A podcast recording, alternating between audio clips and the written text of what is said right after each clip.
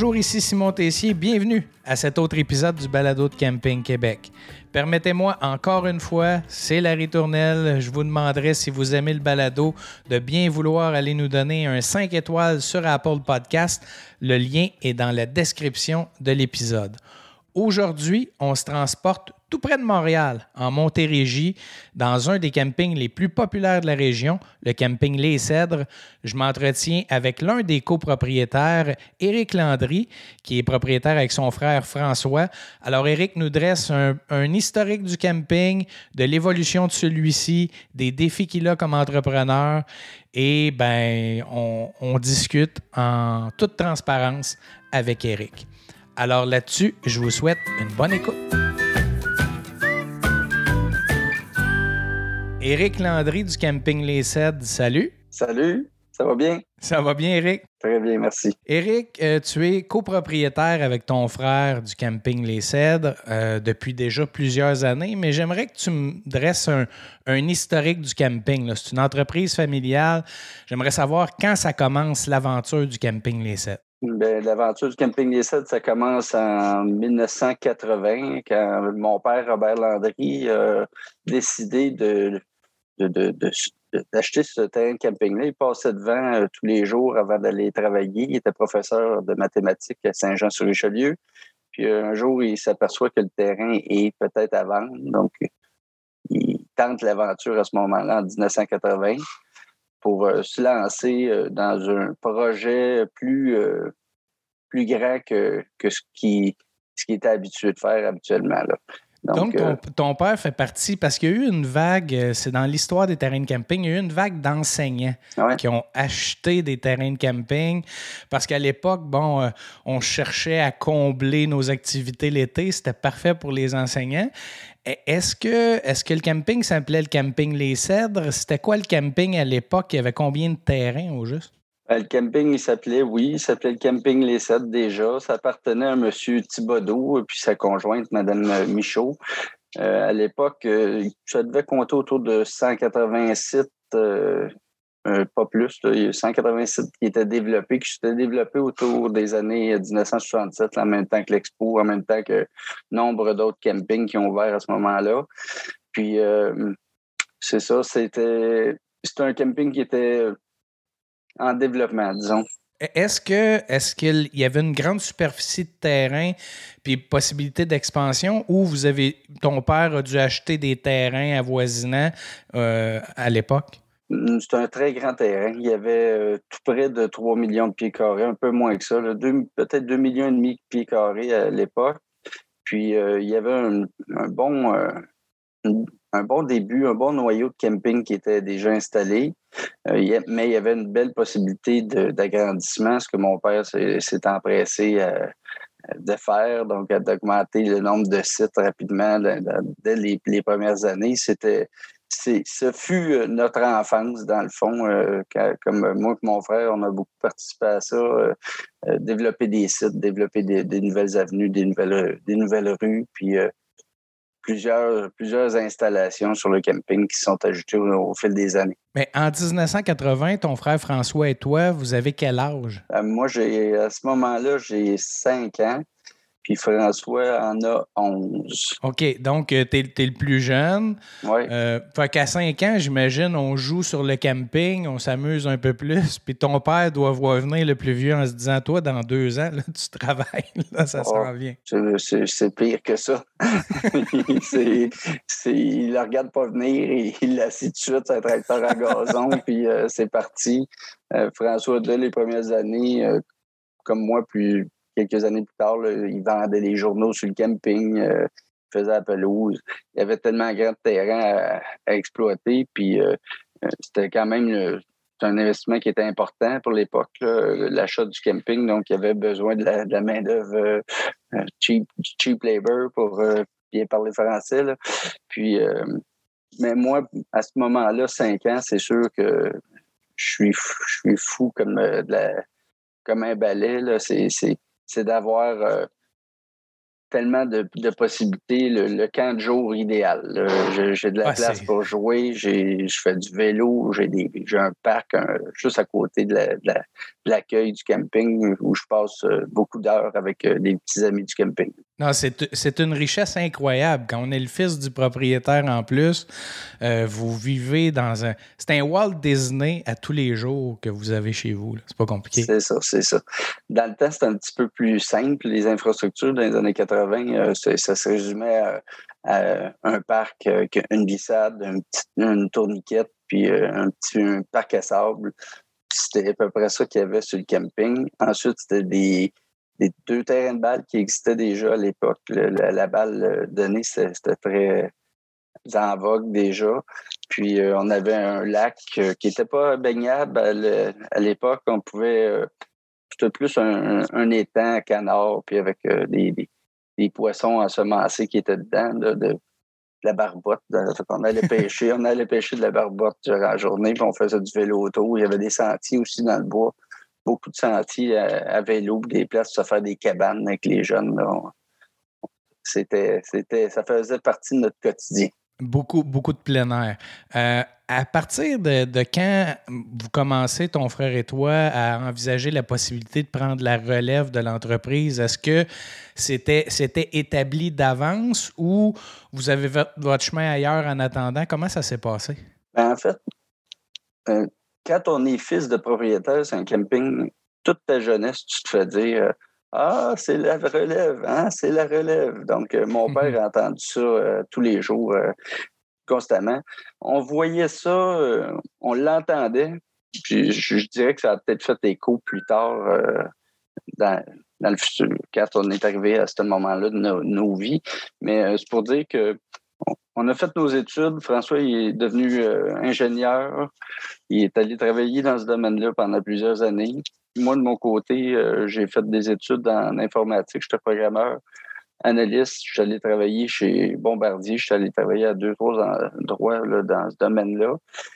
Puis à un moment donné, l'appel du camping nous est revenu. c'est, de là où je dis, ça a comme fait écho. À un moment donné, c'était plus fort que moi. Euh, le camping m'appelait.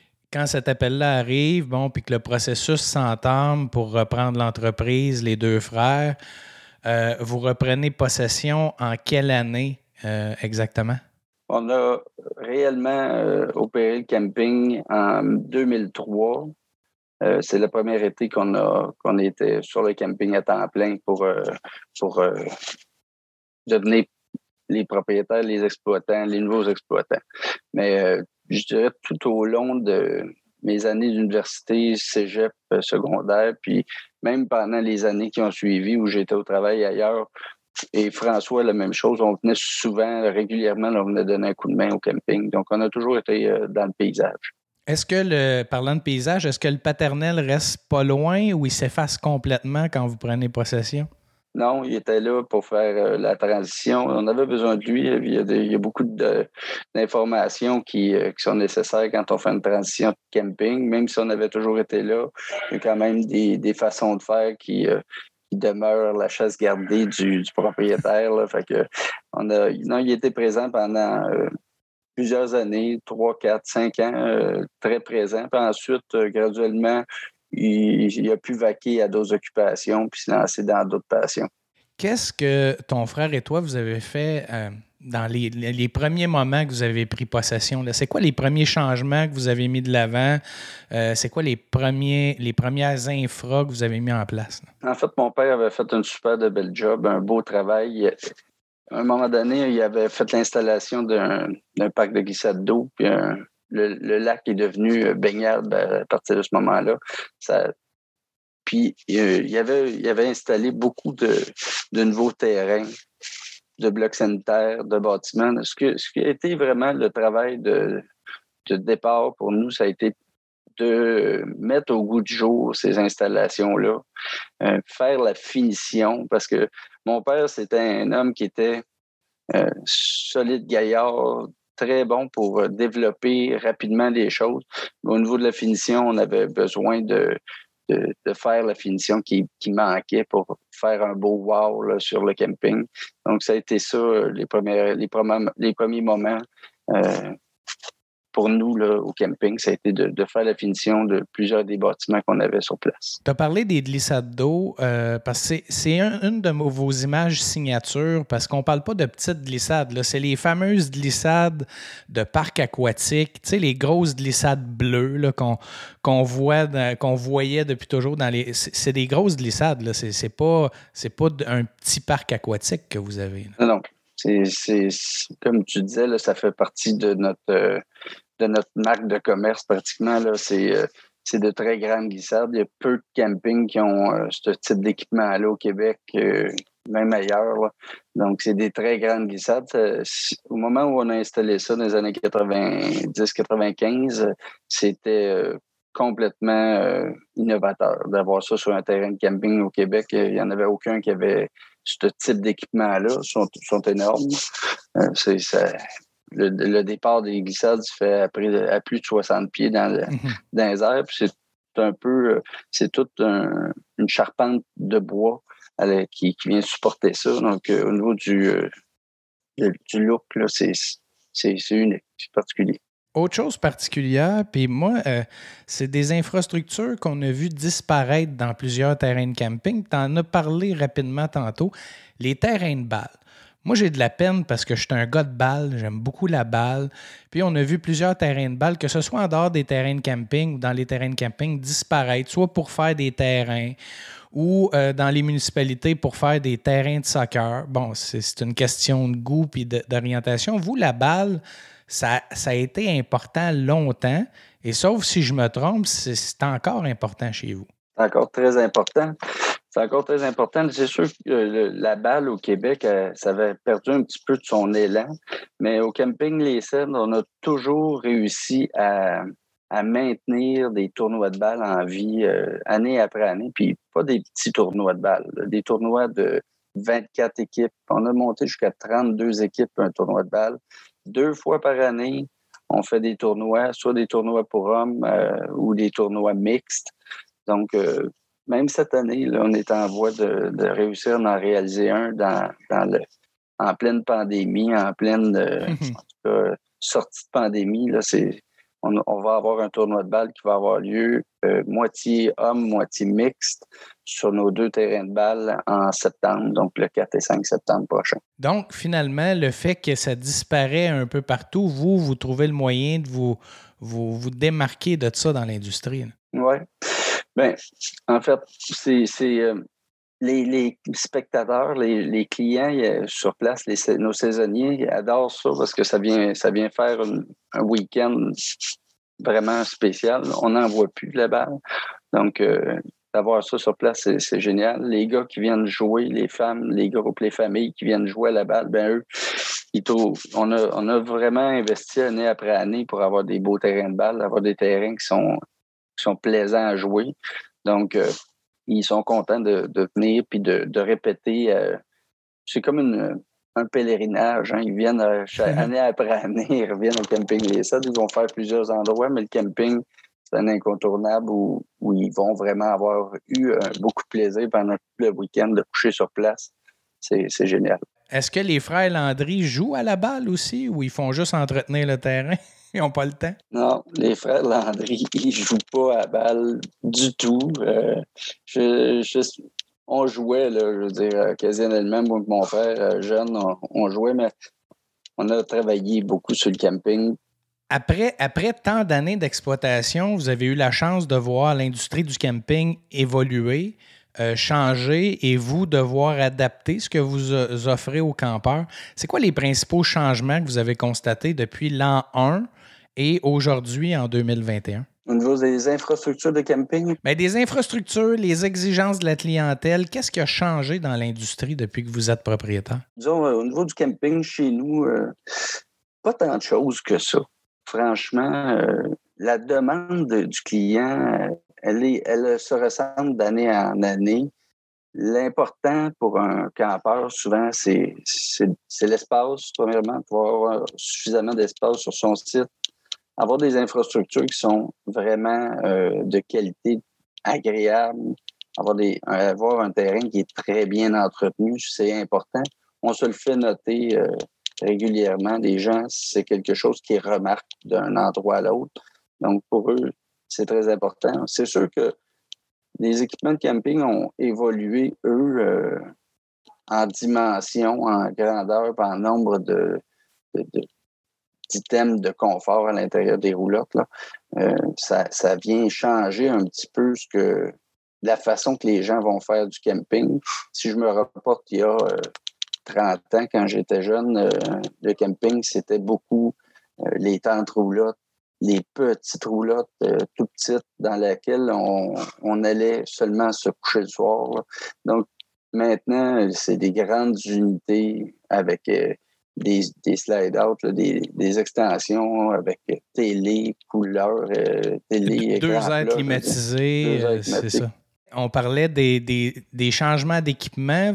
Comment c'est difficile de s'adapter comme opérateur de camping, de changer des lignes électriques? Parce que quand on prend un camping qui a été bâti avant 1980-1967, euh, ça ne répond pas là, à la demande. Là. Ça doit être tout un travail de refaire des infrastructures primaires comme ça pour satisfaire les, nouveaux VR?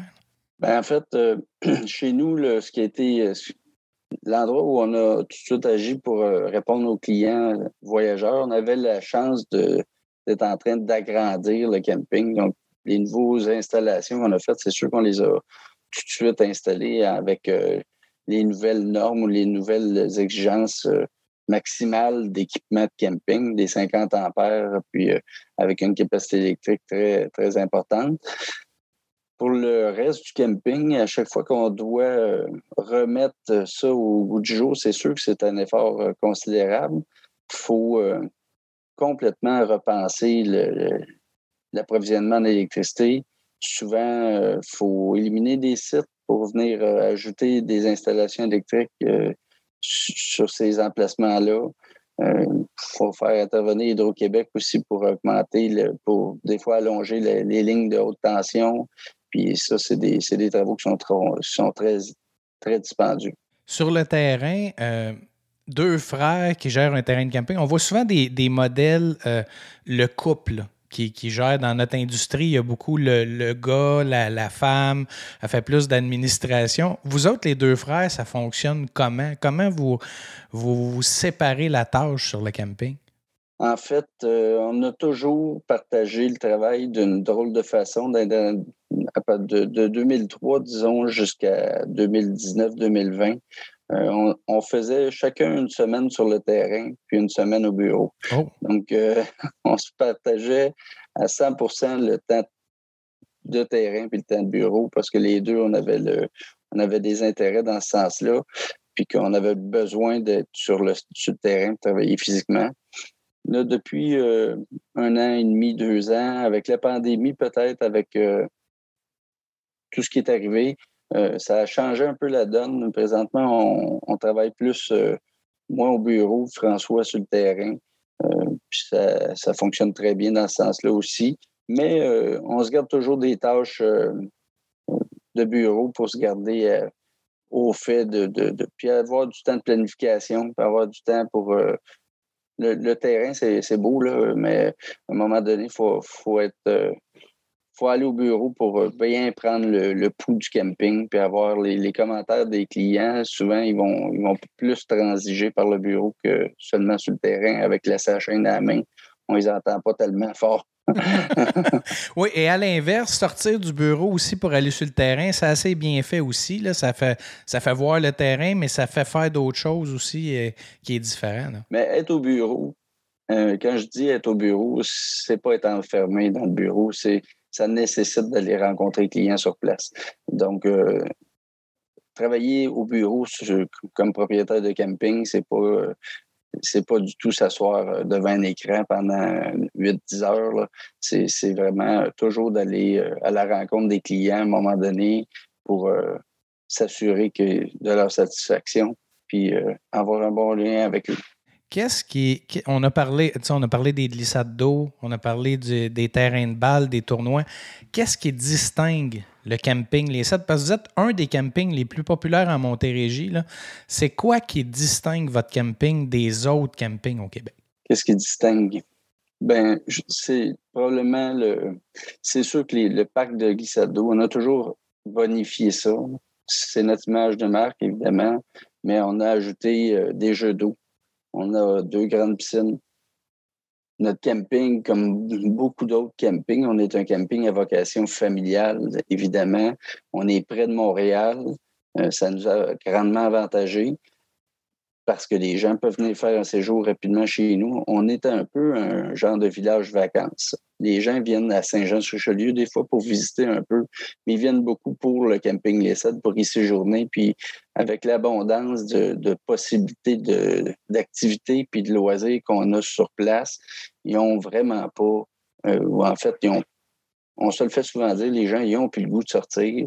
Ils arrivent et prévoyaient aller visiter euh, différents trucs puis se retrouvent captifs euh, au camping. Ils n'ont plus le goût de sortir. les enfants n'ont pas le goût de sortir. Il y a beaucoup de jeunes sur le terrain.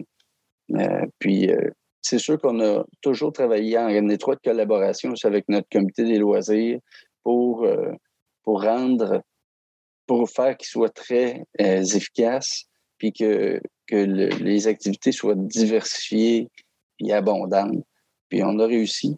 Il y a, euh, quand on parle au, Québec là, des campings familiales, les gens souvent ont l'idée de dire Ah, ben c'est juste des, des, jeunes familles, c'est pas pour moi, mais au contraire, un camping familial, ce que ça fait, puis je pense que c'est le cas chez vous, vous attirez aussi des retraités qui vont venir au camping, puis ils vont choisir votre camping parce que les petits-enfants, ben, ils vont venir encore plus parce que le camping, on voit grand-papa, grand-maman, mais le camping offre plein d'activités aussi. C'est une des raisons pour laquelle on va chez vous aussi, que ce soit retraité ou Absolument. Oui. Puis que, c'est ça, souvent, les, gens, quand ils entendent un camping familial, vont juste penser euh, papa, maman, puis les enfants, mais une famille, c'est beaucoup plus grand que ça. Puis comme tu le mentionnes, les, grands-parents, ils vont s'installer chez nous. Souvent, c'est de eux que ça commence. Ils viennent chez nous, ils s'installent, ils invitent leurs enfants, puis là, les enfants font Wow, puis ils s'installent à leur suite. Puis la famille s'agrandit de cette façon-là sur le camping. On a euh, eu beaucoup de, familles qui ont duré chez nous pendant plus de 30 ans, comme, comme campeurs, 30 ans, 40 ans même, euh, puis qui, reviennent année après année euh, parce que ça devient leur, leur lieu de vacances estivales familiales où ils se retrouvent parce que le reste de l'année, on n'a pas l'occasion de se visiter autant puis de se voir, pour les grands-parents, de voir leurs petits-enfants grandir c'est quand même un privilège incroyable que le camping peut permettre, comme peu d'autres loisirs le permettent. Est-ce que c'est un des éléments dont toi et ton frère, vous êtes le plus fiers de voir des générations de clients là, de rester depuis autant d'années? Oui, c'est quelque chose qu'on trouve très, très agréable de, vivre avec eux. Euh, nos clients, on, ça devient de la famille. On est avec eux depuis si longtemps que euh, on a des oncles, des tantes qu'on a vus moins souvent que nos campeurs. Puis euh, euh, d'arriver puis, de partager avec eux les, moments vraiment formidables qu'ils vont, vont vivre. Puis de leur faire vivre des, leur faire, faire vivre des petites surprises. C'est quelque chose qui, qui nous motive beaucoup. on adore ça. Tu as parlé que les campeurs faisaient partie de la famille. Toi et ton frère, vous avez des enfants. Euh, est-ce que est-ce qu'on prépare déjà la troisième génération de Landry à prendre la relève ou il est encore un peu trop tôt? Ah, il est très tôt. Il est encore tôt. Les enfants sont, en, sont étant aux études. Tu sais, euh, préparer la relève, j'ai toujours trouvé que c'était un peu. Euh, c'était à eux à, à prendre leur élan puis à tirer dans ce sens-là et non pas aux parents à imposer un peu cette succession-là. Euh, François, je pense qu'il pense la même chose de son côté. On verra. On verra si, si euh, l'appel du camping se fait entendre pour eux aussi euh, pour la suite. Mais si c'est le cas, vous allez être là, les deux. Absolument, absolument. Mais oui, on serait là, euh, on serait même très heureux de le faire, évidemment. Moi, je, je, j'espère pas mieux que de que d'être là pour les seconder, puis euh, lui permettre d'avoir peut-être un peu plus de vacances qu'on en a eu. oui, mais je leur souhaite. Euh, est-ce que euh, François et toi, vous avez des projets? À court, moyen terme? Vous avez une belle entreprise qui est établie. Il y a toujours un peu de peaufinage à faire à droite et à gauche, mais avez-vous des projets pour les prochaines années? On a-tu des projets? On a toujours des projets. Le, dernier projet qu'on vient de, compléter, c'était euh, on a refait le restaurant du camping complètement à neuf. On a fait ça durant l'hiver. Ça, disons que ça nous a ça nous a tiré du jus euh, un peu. ça a été des très gros travaux. Euh, on en fait chaque saison. On, a un nouveau projet en branle. Là, présentement, comme je disais, on a un terrain de camping qui qui est mature. Puis euh, ce qu'on vient ajouter, puis ce qui, ce qui m'habite, ce qui, qui, me, plaît à réaliser année après année, c'est d'ajouter du confort à, tous les endroits possibles sur le site. Donc en ce moment, on est en train de bâtir un nouveau bloc sanitaire tout près d'une piscine, justement pour approcher ces facilités-là à cet endroit-là, euh, près, de, près de la piscine. C'est quand même très important d'avoir ça euh, en bord d'un plan d'eau. On va, euh, j'ai dit, on a tout rebâti le restaurant de A à Z. On fait toujours du pavage un peu partout sur le camping sans non plus euh, paver entièrement le camping parce qu'on veut garder euh, l'aspect rustique, l'aspect camping, l'aspect nature. trop pavé, on ne veut pas aller trop dans ce sens-là. Mais c'est d'ajouter des commodités. On veut ajouter le chauffage des, piscines. On a des grandes, des grandes piscines en béton.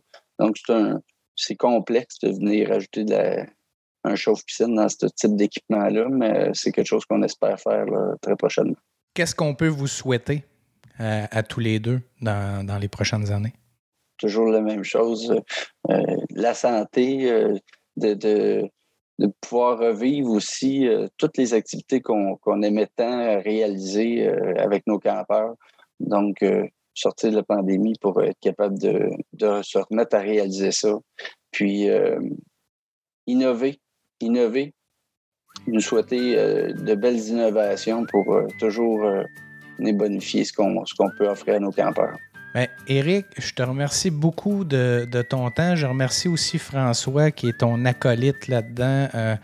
vous, êtes, vous êtes une référence pour les campeurs au Québec, mais aussi pour l'ensemble de l'industrie touristique. On est fiers de vous, puis on vous remercie de tout l'apport que vous donnez à l'industrie du camping. Merci beaucoup, Simon.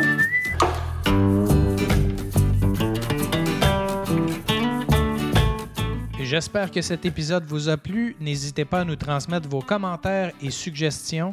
Je vous invite également à nous laisser une belle note de 5 étoiles sur Apple Podcast. Le lien est dans la description de l'épisode. Au plaisir de vous retrouver dans un prochain épisode.